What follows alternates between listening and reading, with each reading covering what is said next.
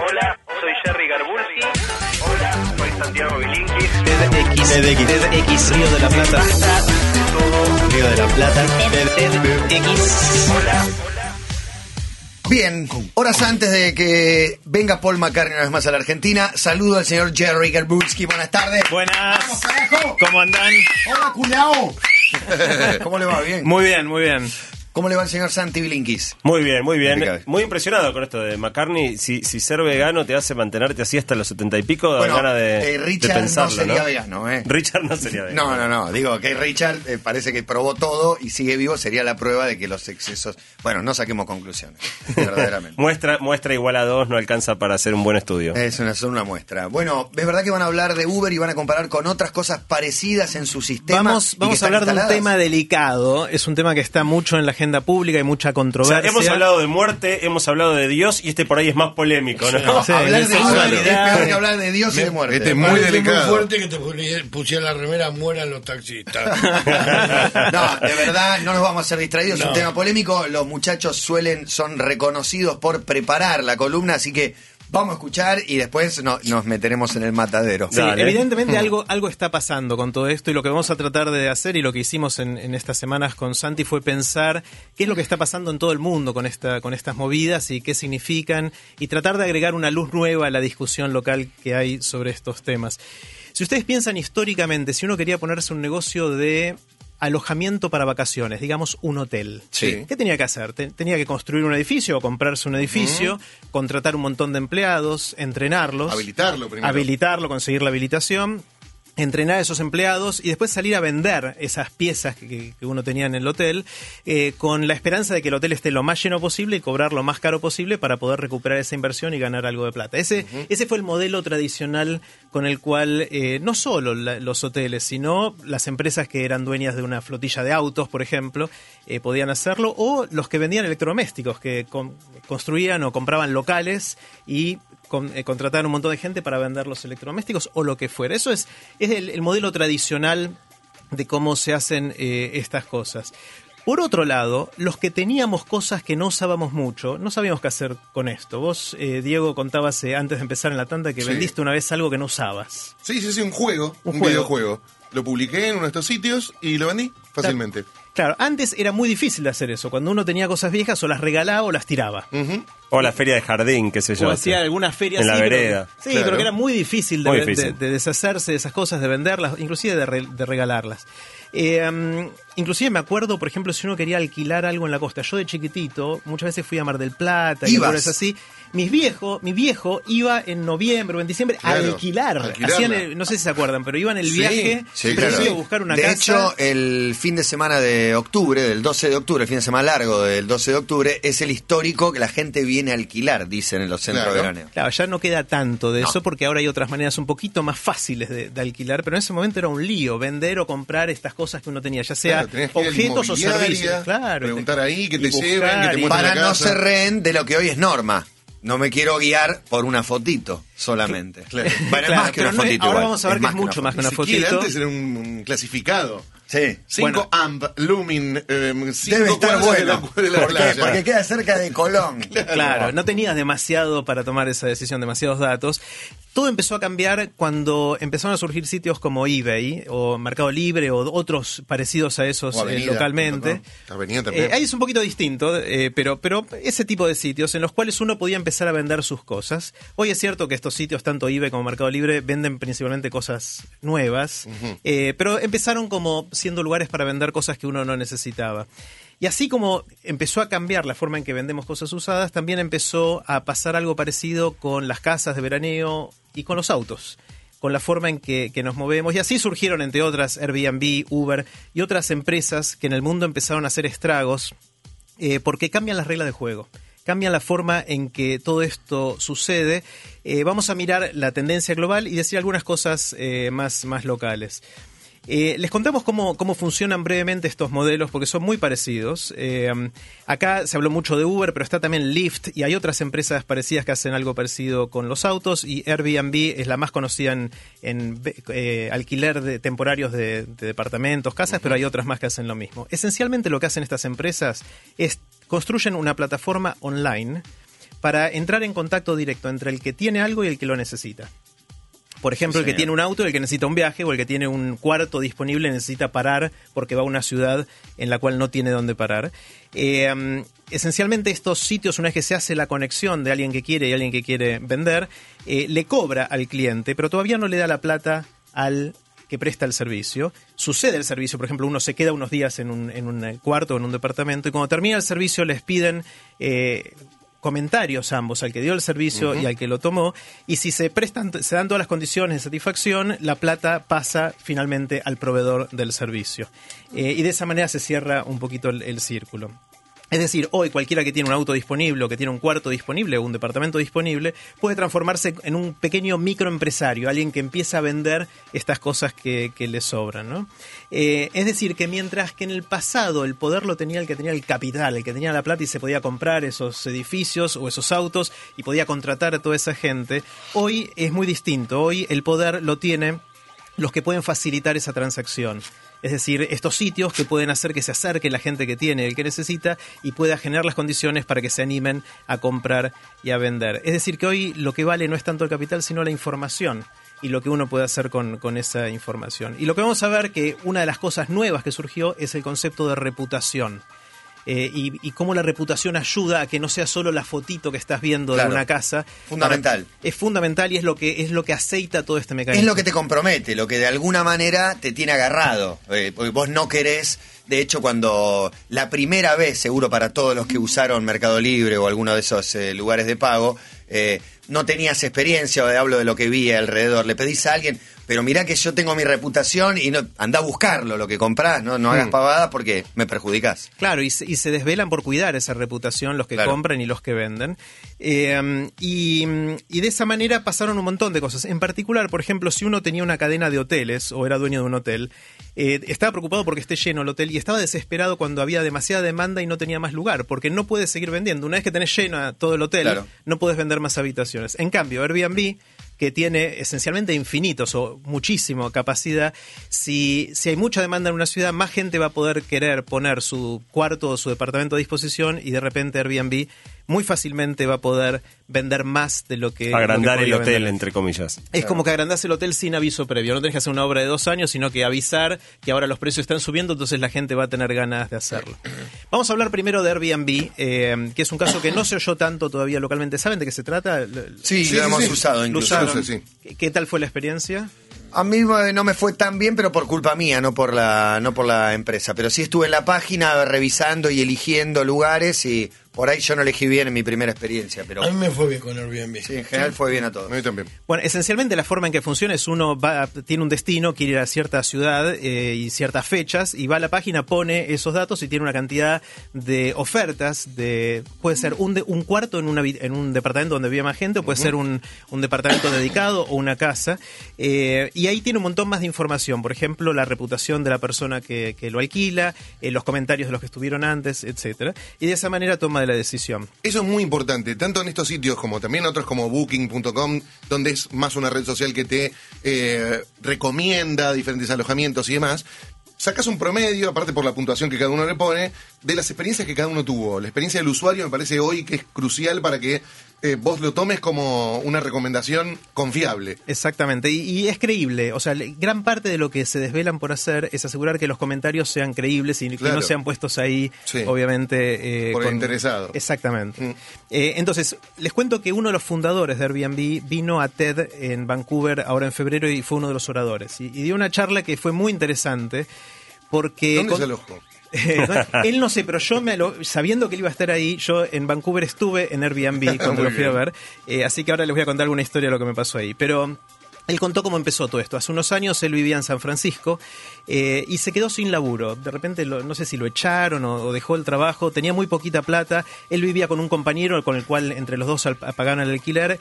El compañero se fue porque consiguió un laburo en otro lado, le subieron el alquiler y estaba un poco en la lona, estaba muy preocupado que no iba a poder pagar eh, el alquiler y de repente vio que había una conferencia grande de diseño. Este Joe Gebbia, que es el, el fundador de Airbnb, es diseñador y había en San Francisco una gran conferencia de diseño donde venía un montón de gente y estaban todos los hoteles ocupados.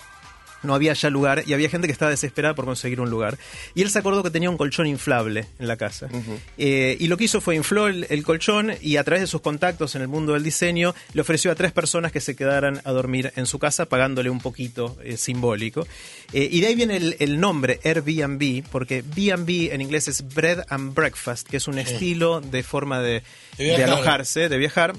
Que es una casa donde te dan eh, un lugar para dormir, una cama, un Cama y desayuno. y un desayuno a la mañana. Y entonces Airbnb significa que es un bread and breakfast hecho de aire, que era el colchón de aire que él tenía inicialmente. Y lo que le pasó es que al principio le dio miedo traer a estas tres personas bastante extrañas a su casa, pero la pasó bárbaro. No, no pasó nada terrible y se hizo de amigos. Eh, y lo que se dio cuenta es que a veces hay una manera de transformar el miedo que uno tiene con estas cosas en aventura y experiencias nuevas. Y Dijo, ¿qué pasa si hacemos de esto un negocio? Y se juntó con dos amigos que él tenía y fueron a, a inversores y les decían lo siguiente a los inversores, vamos a hacer un sitio en Internet en el cual la gente va a poner fotos de, las- de- fotos de las partes más íntimas de sus hogares. Es decir, esos lugares que en realidad cerrás cuando vienen visitas porque no querés que nadie vea, eh, y que iban a recibir gente en sus casas que vieron esas fotos en internet y total desconocidos, y, y entonces nosotros vamos a llenarnos de guita con esto. Obviamente fueron un montón de inversores, nadie les dio bola porque uno cuando lo escucha así es algo que es poco creíble, porque la verdad es que nos enseñan de chicos que los extraños son peligrosos.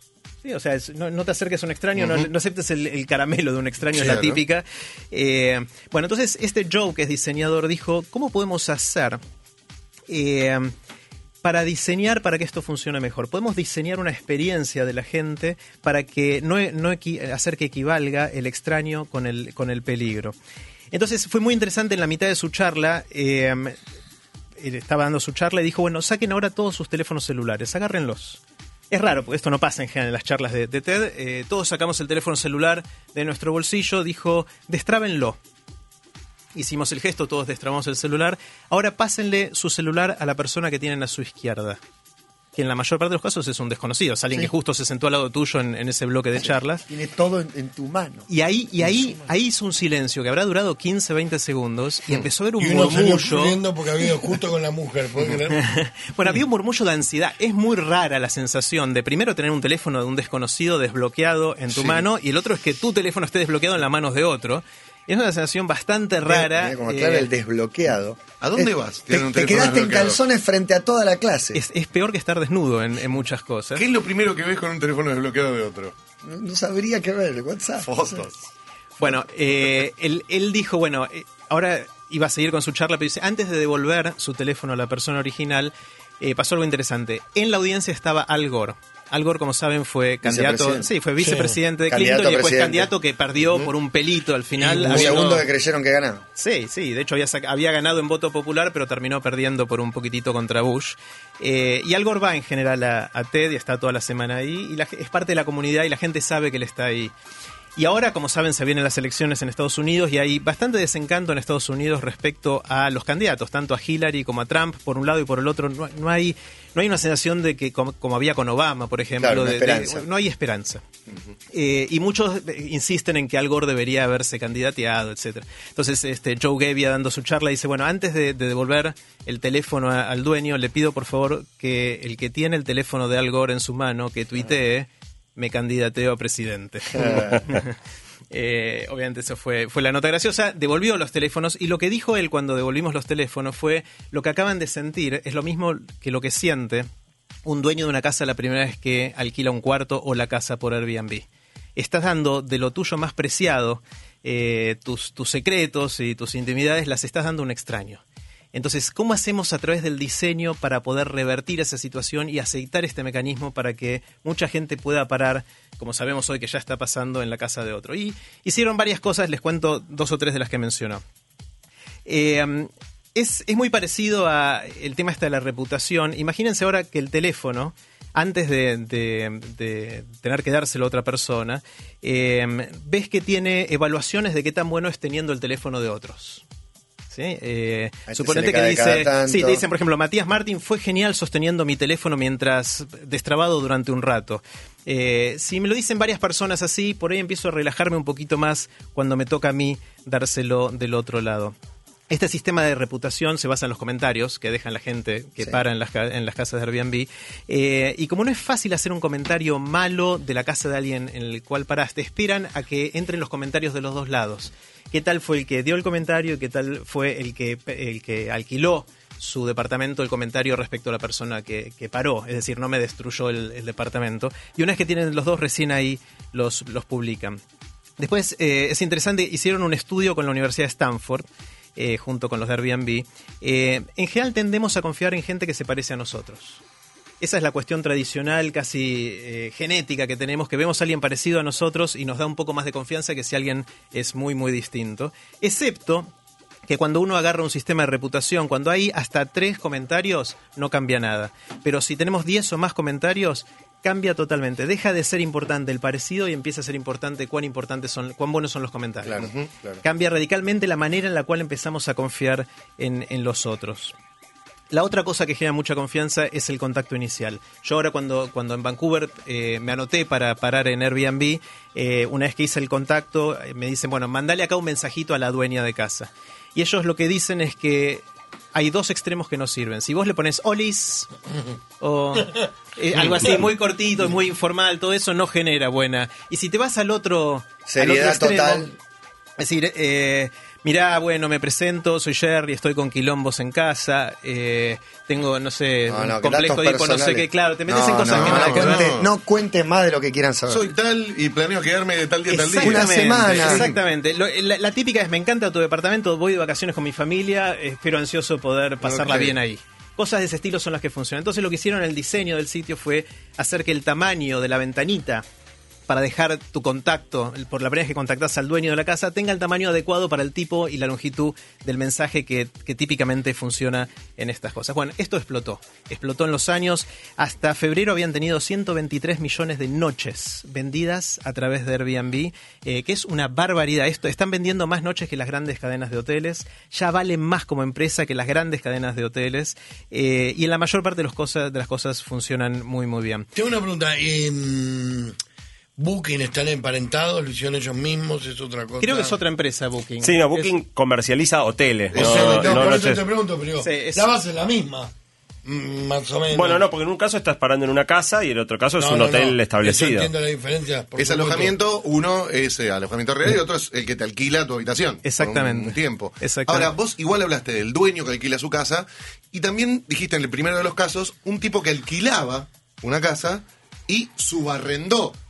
Claro, hay algunas cosas que pueden hasta eso- ser ilegales. eso es lo que te iba a Exactamente, decir. sí, sí, sí. Ahí depende del contrato de alquiler que tengas, podés subalquilar Claro. o no parte de eso. Bueno, o como todo, hay cierta legalidad o ile- ilegalidad que Por hay lo que en tener con Argentina cuidado. no te permiten subarrendar. En general no, pero muchas veces es tu Si sos propio... inquilino no podés alquilar. No, pero si sos, tú- sos dueño de la casa y tenés Sí, un cuarto de más, podés seguro traer a alguien. sí, sí, sí. De hecho, eso es muy común hoy en día. Eso es bastante Para común. personas mayores. Eso sí. Bueno, una de las cosas que me asombró mucho para cerrar la historia de la, la charla de Joe Gebbia en TED es que en un momento empieza a hablar y pone en la pantalla grande de TED una foto de Hernán Casiari. Yo digo, me cambiaron de canal. ¿Vieron cuando se- sentí que esto no, no pasa acá esto? Es algo muy raro. La única historia que contó de estas 123 millones de noches que gente paró a través de Airbnb, la única historia concreta de que contó es algo que le pasó a Hernán. Eh, Hernán estaba, creo que fue en diciembre, eh, parando en Montevideo. Había ido a Montevideo y estaba parando a través de Airbnb en la casa de Javier y Alejandra, que eran los dueños de, de esa casa. Y tuvo un infarto. Sí, tuvo un ataque contó. al corazón, es Se algo comió que, un que lo chivito, se Sí, uno, exactamente. Eh, y le reventó todo. Lo contó al y- aire acá. Y justo fue el día que Peñarol salió campeón, eh, con lo cual era un, era un despelote la calle, era imposi- imposible moverse. Bueno, está vivo, eh, de hecho estuvo en la radio de la mañana. eh, y, y Hernán lo que hizo fue cuando terminó, de, o sea, obviamente fue al hospital, todo, escribió el review que tenía que escribir, o sea, los comentarios que tenían que dejarle a los dueños de la casa y escribió lo siguiente, se los leo rápidamente. Genio Casiari. Excelente vivienda para huéspedes con propensión al infarto de miocardio. La zona pase- posee comunicación directa a los mejores hospitales de Montevideo. Los anfitriones, Javier y Alejandra, se convierten al instante en ángeles de la guarda y te salvan la vida sin conocerte. Te llevan muy rápido al hospital en su propio coche mientras te estás muriendo y después se quedan en la sala de espera hasta que los médicos te ponen un bypass. No permiten que caigas en depresión ni que te sientas solo, te traen libros para que leas y además no te quieren cobrar los días que te quedas en su casa de más. Muy Qué recomendable. Qué. Eh, a mí eh, es muy interesante, terminó la charla y yo me acerqué a Escuchame, hablar. pará, lo leyó y hubo carcajadas. Hubo como- carcajada, lo leyó en inglés aparte, Claro. lo tradujo, se tomó el trabajo de traducirlo, lo leyó en inglés. Eh, hubo muchas risas. Terminó la charla y yo me acerco, lo saludo y le digo, ¿sabes quién es ese que pusiste en la.? No, no tengo ni idea. Se me lo pasaron como Ah, una de las ¿cómo cosas interesantes. Claro. Entonces le conté, le, acababa yo de sacar la foto de él dando esto, y que se la había ya mandado por email a Hernán, y después me pidió él que se la mande también, y ahí quedó hecha la conexión en- entre todo. Eh, pero fue, fue una historia muy interesante. La cosa es que- era- eh, que la- el ejemplo era un orador TED. También. Era Eso es lo más TED, increíble. Exactamente, Claro. exactamente. Eh, um, bueno, esto obviamente pareciera que hoy hay más controversia con el tema de los autos, que ahora vamos a hablar, pero acá también hay controversia. La diferencia es que acá los que se sienten más amenazados son los dueños de los hoteles, que quizás en Argentina serán cientos y no son Claro, pero uno se lo imagina un Donald Trump, o sea, un poderoso Claro. que tiene un hotel y no un laburante que está 12 horas con el culo en el, en el asiento del taxi. Exactamente, con lo cual la opinión pública no se ve tan impregnada Es de esta discusión es como verdad. en el caso de los autos y los taxis, pero la atención es la misma y, y la forma en que lo están viendo los dueños Sí. de hoteles es con el mismo miedo con lo que viven hoy los, los taxistas. El, el dueño de hotel también eh, da laburo, eh, qué sé yo, y, y todo eso. Bueno, nos metemos ahora con, con la parte más delicada por Para la todo polémica el vos. que se viene armando.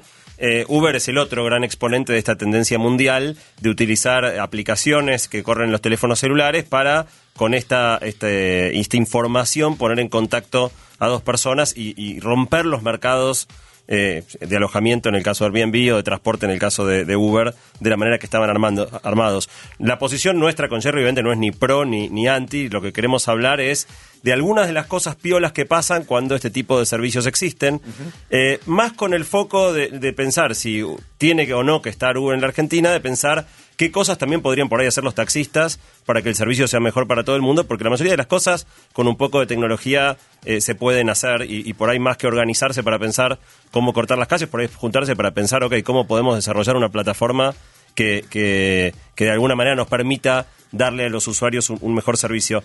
Eh, obviamente ya hay muchos tweets, muchos acentuando el aspecto de la ilegalidad de Uber en la Argentina.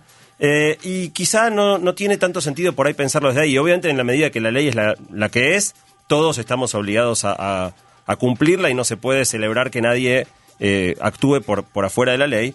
Pero lo que sí debiéramos hacer como sociedad es si vos tenés una propuesta innovadora que choca contra la ley, preguntarte, pues la ley fue pensada antes de que esa innovación exista. Claro. Entonces, cuando aparece algo nuevo, vos tenés que, como sociedad, preguntarte, bueno, está bien, esto choca con la ley. ¿Quiero prohibirlo o en realidad es momento de que nos sentemos a pensar si vale la pena eh, la ley o no? Y acá hay dos aspectos. Lo que mucha gente enfatiza, en particular de esta empresa, es que no obliga a los conductores a tener seguro, con lo cual como pasajero no estás asegurado. No son profesionales. Que Tampoco a tener registro no profesional. seguro. eh, de manera que acentúan ese aspecto. Pero el aspecto, quizá para, para nosotros más interesante, es que aun cuando estos conductores cumplieran con estas reglas, de todos modos no podrían dar servicio de transporte. O sea, no es que el esquema es, ok, todo el que cumpla con A, B y C, listo, está dentro, puede dar servicio, sino que aparte hace falta una licencia, lo cual limita la oferta posible. Solo el que cumple esas características, pero aparte tiene una, una autorización, una licencia explícita del gobierno, puede operar. Entonces quizá la pregunta es si queremos seguir teniendo un mercado que tiene la oferta limitada a un grupo de personas que obtuvieron esa licencia pagándole un montón de plata, lo cual también es un aspecto delicado porque obviamente Claro. para el que pagó ¿En la qué momento licencia rompes adquirió un derecho, ¿cómo salís de ahí? Eh, Yo la entonces, compré el año pregunta pasado, al final del de día, sí. claro, o sea, el tipo, hay gente que acaba de poner un montón de guita la para eso, en tres y no sería años. justo que, que- que tenga una pérdida eh, Claro. en el momento, pero sí que como sociedad nos preguntemos en qué medida queremos un mercado más regulado o menos regulado. Claramente más competencia favorece a los consumidores, eh, ampliar la oferta también probablemente baja un poco los precios. y mejorar el servicio Eh, me parece que es algo que, que hasta los tacheros podrían estar de acuerdo. Bueno, yo, yo creo que sí, y a eso vamos a ir un poco ahora con Jerry. Eh, hay un ejemplo interesante, no sé si alguna vez estuvieron en Lima y si trataron Sí. de tomar un taxi en Lima. Eh, No, el ejemplo Diego. de Lima es muy interesante. En Lima Sí. está to- todo permitido. Cualquier persona, cualquiera, ¿eh? Yo salgo ahora de la radio, me pongo un cartelito, no hace falta que el auto esté pintado, me pongo un cartelito que dice taxi y puedo empezar a llevar gente. ¿Y cuánto cobras? Lo que quieras. No está regulada la tarifa. Te con cobro lo cual- 100 soles llevarte hasta bueno, allá. cada Negocias. viaje No, se bueno, pacta, pero otro me dijo 80. Bueno, le cobro 80. cada viaje se pacta vez por vez, de manera que vos parás un auto y le decís, che, voy hasta tal, hasta tal, ahí hay un San Isidro, ahí- voy a San Isidro, A bueno, Miraflores. 100 soles, no, mucho, 70, no, bueno, andá, andá a churro. Sigue el auto, parás al siguiente, che, voy a San Isidro, ¿cuánto? 100, no, mucho. Y así, o sea, es psicótico. Cada viaje tenés que discutir cada vez, eso congestiona un montón el tránsito porque cada vez que parás un taxi es una discusión larga entre el pasajero y el taxista antes de que te subas para ver ¿Y si no te subís o no si te Perú? pones de acuerdo. ¿No bueno, está llegando, pero para mí el ejemplo de Lima es muy interesante porque muestra que orden hay que poner, o sea, tampoco es una cuestión de abrir el juego y decir, bueno, listo, cada uno hace lo que se le canta porque generás esquemas totalmente caóticos. Uno de los elementos más interesantes que plantaba, planteaba Jerry antes es este de la reputación. ¿No? O sea, obviamente hay muchos tacheros que son súper macanudos, que manejan bien, que tienen el auto limpio, Son cuidadosos, eh, son sí. cuidadosos, y otros no. Nos ha pasado alguna vez con Claro, Jerry sí. viniendo para la radio, un flaco decirle, che, pará, o sea, estamos bien de horario, no, no hay necesidad de que manejes de esa Como un manera. demonio. Esa, esa información se pierde. Hoy en día no hay una manera, cuando vos vas a parar un, un taxi, de saber si el tipo eh, se comporta bien o no. Imagínate si cada taxi cuando viniera tuviera una especie de cartelito arriba con una puntuación basada en los usuarios que lo usaron antes El que tiene un 3 lo dejo pasar y el que tiene un 8 me lo tomo. sería una, una información súper interesante. Bueno, parte de lo que estas plataformas tecnológicas ofrecen es que existe una reputación. Y cada vez que vos vas a pedirte un auto, sabés cuál es la reputación del taxista y de alguna manera, si no te convence la persona, del, del conductor, no del taxista, podés cancelar el viaje. Yo creo que sería interesante que los taxis, si quieren competir con este tipo de plataformas, pensaran alguna manera de, romper esta barrera de confianza eh, y, digamos, generar un esquema de reputación. Hay eh, muchos mensajes, eh, pero bueno, alguno te quería leer, solamente el mismo problema, distintas soluciones. Y me manda un recorte, ahora digo quién, porque no me leía la foto en Twitter y la, la copié. Taxistas se organizan para evitar la llegada de Uber a Santa Marta. Conformarán una empresa que prestará el servicio a través de GPS. Es decir, salieron a competirle en vez de a repudiarlo. Yo- es que yo creo que al final del día ese es el esquema ideal, Colombia, porque ¿no? la realidad también es que para los usuarios el servicio hoy es caro, o sea, una por- un porcentaje muy chico o sea, Ricardo lo de la población puede acceder, son muy pocos los que usan taxi, eh, y aparte el servicio no es muy bueno. En otros lugares donde yo viajé en autos de Uber, eh, te ofrecen cargar, tienen un cargador preparado para que cargues el celular, a veces tienen revistas, tienen todo armado porque saben que vos después le vas a poner las estrellitas y los tipos Sí, quieren como en los hoteles, te tratan bien y te dicen, yo soy Juan Carlos, eh, que te atendió acá en la pileta. No sé, anotame, ¿eh? Totalmente. Y después la propina se la hace a otro, pues. La no, no, pero más que para la propina va la reputación. Sí, sí. cuando vos creás un, un- una- un esquema de reputación que funciona, todo el mundo se empieza a poner las pilas. Sabés que de alguna manera Mejor eh, hacer servicio, las cosas bien claro, lo mejora. garpa. Sí. Eh, y eso es algo que, que creemos que, que está muy bueno. La segunda cosa tiene que ver con, con la trazabilidad. ¿Alguna vez se olvidaron algo en un taxi? Sí. Un montón de Ese momento donde te das cuenta y sentís que se te viene el, alma al decir, suelo. Lo apoyo acá, no que me lo voy a olvidar, no, me voy a acordar y te lo olvidas. Y te lo olvidas. Me pasó hace una semana atrás bajarme del taxi. Cuando te agarra la sensación. Pues Es como que uno de repente Algo- siente, algo dejé. algo hice mal, algo dejé, empecé a tocar, no tenía las llaves de casa. Dije, uy, no te puedo creer que me dejé las llaves de casa arriba del auto. Lo empiezo a correr, el auto ya estaba en el semáforo como a media cuadra, arranca, se me fue. Pensando y después resultó que no, que había guardado las llaves en un bolsillo que no es donde las guardo normalmente. Me volvió el alma al cuerpo. Pero claro, uno está como en una situación muy vulnerable porque no tenés ningún registro de quién te llevó. Eh, de alguna manera, estas plataformas también hacen que vos tengas siempre los datos del- del- del auto y del taxista. E incluso un botoncito para apretar. Eh, donde vos podés comunicarte sin tener el teléfono de la otra persona, pero poder entrar Sí. instantáneamente en Están contacto. los datos del, del chofer colgados en el apoyacabeza del asiento de acompañante, pero deberías Pero una sacarle una, bajaste- no, deberías sacarle una foto todas las veces. Sí, Acá nadie en el teléfono tenés el registro exacto, nombre, apellido y Además que reputación. por ahí le sacas una foto y justo lo que te olvidaste es el celular, celular la foto te la metes en el total- No, y aparte no incluye teléfono celular la foto. Con, con los radiotaxis esto mejora un poquito, pues podés llamar a la radio, digamos, Mm. es, es un poco mejor, pero en definitiva esto de poder saber quién es el que te está llevando en cada viaje y que te quede registro de eso de una manera automática, también es algo que, que está bueno. La siguiente dimensión tiene que ver con la enorme, el enorme volumen de información que se junta en estas plataformas. Tener la información de todos los viajes que están sucediendo en una ciudad en tiempo real es algo poderosísimo, sobre todo si usás herramientas sofisticadas de análisis de datos para empezar a predecir. Hay un, un ejemplo en otro orden de cosas. No sé si ustedes usan esta aplicación eh, gratuita que se llama Waze para No la hacer uso, pero como GPS, o como para rutear. Sí. Mucha gente la usa, Bueno, sí, no, no Waze la tiene una ventaja muy interesante, que es que te va diciendo por dónde hay menos tráfico. Y al hacer eso, no manda a todo el mundo por el mismo lado, porque cuando vos empezás a mandar muchos por acá, se empieza a congestionar. Entonces, de alguna manera, Waze usa mejor las calles de la ciudad, reparte a la gente. Claro. Nosotros tendemos a ir todos, sin te- si no tenés la información de cómo Repetís está el el tránsito, vas por donde vas y la mayoría vamos todos por el mismo lado. Y por ahí tenés Santa Fe que está cargadísima y al lado Güemes está vacía claro. y no hay manera de saberlo. O lo que decíamos hoy, un puente que está cortado y no te avisan. Y no- y no lo están y te podando, clavás. no te avisan. Sí, sí. te Desviar avisa a la todo. gente antes Waze de que se arme que la galleta. podando. Claro, porque los usuarios ponen esa data. Ah, ok. De manera que desviar a la gente antes de que se arme la galleta es un beneficio muy grande para todos. Entonces, este- muchas de estas aplicaciones, usando la información, crean experiencias mejores para el usuario. Waze la compró Google.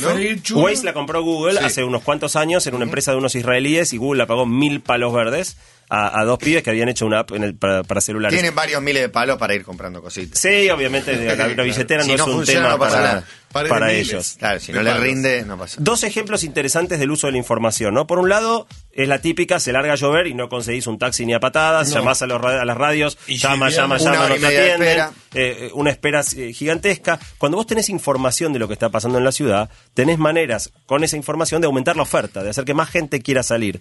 Entonces lo que hacen, por ejemplo, en este tipo de plataformas es pagarle más a los choferes en los momentos en que hay, también cobrarle más a los pasajeros, ¿no? Eh, en los momentos de muchísima demanda. Entonces el precio del viaje no es necesariamente el mismo un día de lluvia que un día de sol, o un viernes a la tarde que un, un martes Claro, a la mañana. demanda, porque a priori en los papeles vos decís, no, que choto, debería ser siempre igual, pero cuando está surgido, está lloviendo y tenés que ir a algún lado, decís, no, lo no conseguí, más, o sea, de, manera lo, lo que termina Exacto. pasando en el otro caso es que directamente no hay, no aumenta la, la oferta. Pero también es muy interesante la predicción de la demanda. Si vos tenés los, los datos históricos de viajes de toda la ciudad, vos podés empezar a predecir con bastante precisión cuántos viajes van a hacer falta en diferentes zonas de la ciudad. Ay, si sabes que el viernes a la noche va a llover a cántaro y O sabés que va a ser el recital de Paul McCartney y van a hacer falta muchos taxis en la zona del Estadio Único, cosas por el estilo. Vos podés empezar a hacer, hoy en día, buena parte de la congestión es que los taxis tienen que ir por la calle despacito, buscando pasajeros. Ese circular despacito congestiona las calles, traba el- la circulación de, de otros autos. Vos podrías directamente mandar a los autos a ubicaciones donde predictivamente vos pensás que van a estar los viajes. Y no, no solo hay- mejorás la, digamos, no hay autos circulando despacito, sino que el tipo puede apagar el motor. Vos decís, "Pa- parate en esta esquina, que con altísima probabilidad te voy a tirar un viaje a dos cuadras de ahí en los próximos cinco minutos, y de alguna manera cambiar y eficientizar dónde esperan los autos, en vez de que el tiempo de espera sea circulando en la calle, quemando combustible y congestionando el, el tránsito. Bueno, algo así existía analógicamente en las paradas de taxis, en la puerta de los cines, cerca Bueno, de las hay canchas. muchas ciudades que solo funcionan eh, Claro. con taxis por paradas. Es una manera alternativa. Yo creo que con este tipo de información se puede hacer algo mucho más, más fino, mucho Sí, más claro. sofisticado que, que- también. que Que no pararlos a todos siempre en la misma esquina. Es casi como si en tiempo real podés ir redefiniendo dónde están las, las paradas para acercarte a, a donde está la demanda.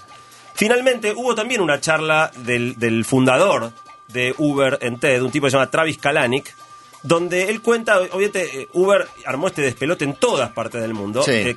Yo creo que es parte de su modus operandi, no es casualidad. Y la, Eh, la difusión es el quilombo que le van a armar los taxistas de cada ciudad. Completamente, y probablemente si hubieran podido entrar cumpliendo todas las normas, probablemente hubieran preferido romper las normas igual porque Sí, es este hay despelote. una que yo dije, Uber, sacate un quit. Dije acá porque no se sabe a quién tributa, a quién pertenece, no paga un impuesto y demás. ¿Es importante o no es condición sine qua non para prestar un servicio tributar en la Argentina? Cumplir la ley es, es absolutamente imprescindible. Ahora, No, yo, pero creo, digo, yo creo que lo van Netflix a tiene un terminar quit, güey. haciendo. Googleamos, te dice, Netflix tiene, sí, tiene un Sí, quit en la. Argentina y tributa, qué sé yo. Lo van a terminar haciendo. No les cuesta pero mucho les tampoco. No les cuesta nada. Nada, lo Pero se hacer. pierden este quilombo. Claro. Se pierden que todo el mundo esté hablando, que los propios taxistas les hagan publicidad Los poniendo el cartel que diga fuera los tacheros están ¿Cómo los han Son los promocionado? principales. po- eh, eh, Hicieron un paro el otro día en forma de U. No, faltaba que, que Pusieron el bajaste logo, la el logo. Sí, Claro. el logo, Eh, eh, el logo. Esta compañía es muy viva en aprovechar toda esa reacción, pero obviamente ya el fundador quiere mirar un poco más allá y, y- y posicionar a su compañía como, como una que está tratando de hacerle bien al mundo y no solo armar quilombo. Entonces él planteó que en definitiva la meta de la compañía es transportar más cantidad de gente en menos autos, con lo cual mucho del foco está puesto hoy en lo que se llama carpooling, que es compartir los autos. Una vez más, para subirte al auto de un desconocido o para llevar a un desconocido en tu auto, el tema de la reputación se vuelve clave, todos estos mecanismos de, de, de, mm, de construir confianza entre desconocidos, pero también teniendo toda la información de los viajes que la gente hace, vos podés detectar, por ejemplo, que hay gente que todos los días pide dos viajes paralelos, salen a media cuadra de distancia y van a un lugar a media cuadra de distancia con 10 minutos de diferencia. Vamos juntos, agarpamos la mitad. Entonces por vos podés empezar por a armar estos esquemas donde directamente unificás los viajes eh, y, y compartís el auto con una persona desconocida que igual si por ejemplo son viajes como los que la gente que vive en el Gran Buenos Aires y todos los días viene a la ciudad a trabajar eh, empezás a directamente en algún momento ya compartís casi siempre con, con la misma gente eh, eh, usando mejor los autos. Piensen que hay un enorme volumen de autos en la ciudad que van con una sola persona, a lo sumo Claro, dos, o sea, sí, hoy, hoy en día es extremadamente ineficiente el uso de los autos. Eh, y en definitiva, eh, hoy en día esta compañía está pensando en eso, ¿no? ¿Cómo, cómo hacemos para que más gente comparta el auto? Eh, pero el, planteo, hay dos temas más para terminar que tienen que ver ya con el pla- un poco más largo plazo, ¿no? Por un lado, la gran mayoría de los autos están todo el día parados. No, no, los taxis ni los remises. nuestros autos, lo- la gente que tiene auto, aun cuando lo uses para ir a laburar, mientras estás laburando está parado, mientras estás en tu casa está parado, el auto funciona por ahí el 10% del tiempo. Y este es un uso muy efici- ineficiente para algo que es tan costoso eh, como un auto. De manera que están surgiendo plataformas, ya no en el caso de, de Uber, para compartir los autos. Compartir los autos alquilando autos por viaje. Hay una compañía, por ejemplo, en Argentina no está, que se llama Zipcar, donde vos en el momento que tenés que hacer un viaje, mirás donde hay un auto cerca, el auto está estacionado, te da una clave para desbloquear y subirte a un auto de, que está ahí vacío, manejás vos, lo estacionás a donde llegás, te avisás la- a la aplicación que te bajaste y el auto queda ahí disponible para que cualquier otra persona otra vez lo abra y, y se lo tome. De manera que estos autos están permanentemente moviéndose y vos no tenés que ser dueño de un auto para transportarte manejando vos cuando lo querés. O otro modelo que también no, no existe en Argentina, se llama Get Around, donde vos directamente cuando no estás usando tu auto, lo podés alquilar. Entonces, si vos ya sabes que todos los días eh, estás en la radio de- desde las una y media hasta las seis y media de la tarde, eh, podés en ese rato decir, bueno, esta es la ventana de horarios, me la tenés que dejar estacionado acá a más tardar a tal hora, y, y- y hay un sistema por, por el cual la persona puede desbloquear el auto, subirse, usarlo, dejártelo de nuevo y de nuevo con un esquema de reputación para que no te lo ensucien, no te lo choquen, no, no te causen problemas. Que en el primer caso de eso es el lío, sí. En el intermedio alguien lo chocó y se hace el bobo. Cada que te subiste que andar chequeando cómo está el auto. ¿no? Sí, se sacan seguros aparte. sí. Hay, hay maneras de, de- de- de- de manejar eso. Y la última cosa, ahora sí, para terminar, es quizá el aspecto, digo, para, para los amigos taxistas, el más preocupante de todos. Seguramente han estado escuchando mucho hablar de todo el tema de autos autónomos. Hablamos alguna vez con Jerry hace unos años de esto, que es que cada vez estamos más cerca de que los autos puedan manejar sin necesidad. Otra vez. ¿Cómo? El de Google chocó. Sí, primera tuvo, vez. tuvo un choque menor, saltaba saliendo de atrás de un auto parado para, pues se le frenó el auto adelante, quiso salir, viste, como cuando te para el delante y tenés que esquivarlo para seguir andando, venía un bondi, el auto autónomo de Uber, de Google pensó que el bondi iba a parar, todavía le falta aprender un poquito cómo Claro. manejan los No son todos autónomos. No, son- no, no, claramente, digo, falta, falta, ¿no? Pero tampoco falta tanto. Ya la compañía automotriz en Estados Unidos, Tesla, esta que hace autos Sí. eléctricos, tiene autos que tienen piloto automático. O sea, ya no es solo velocidad crucero que vos ponés y no tenés que tocar el acelerador, sino que el auto va solo. Claro. Va por un carril, dobla si hay curvas, frena si el de adelante frena, acelera si el de adelante acelera. Lo único que no hace es adelantarse y cambiar de carril.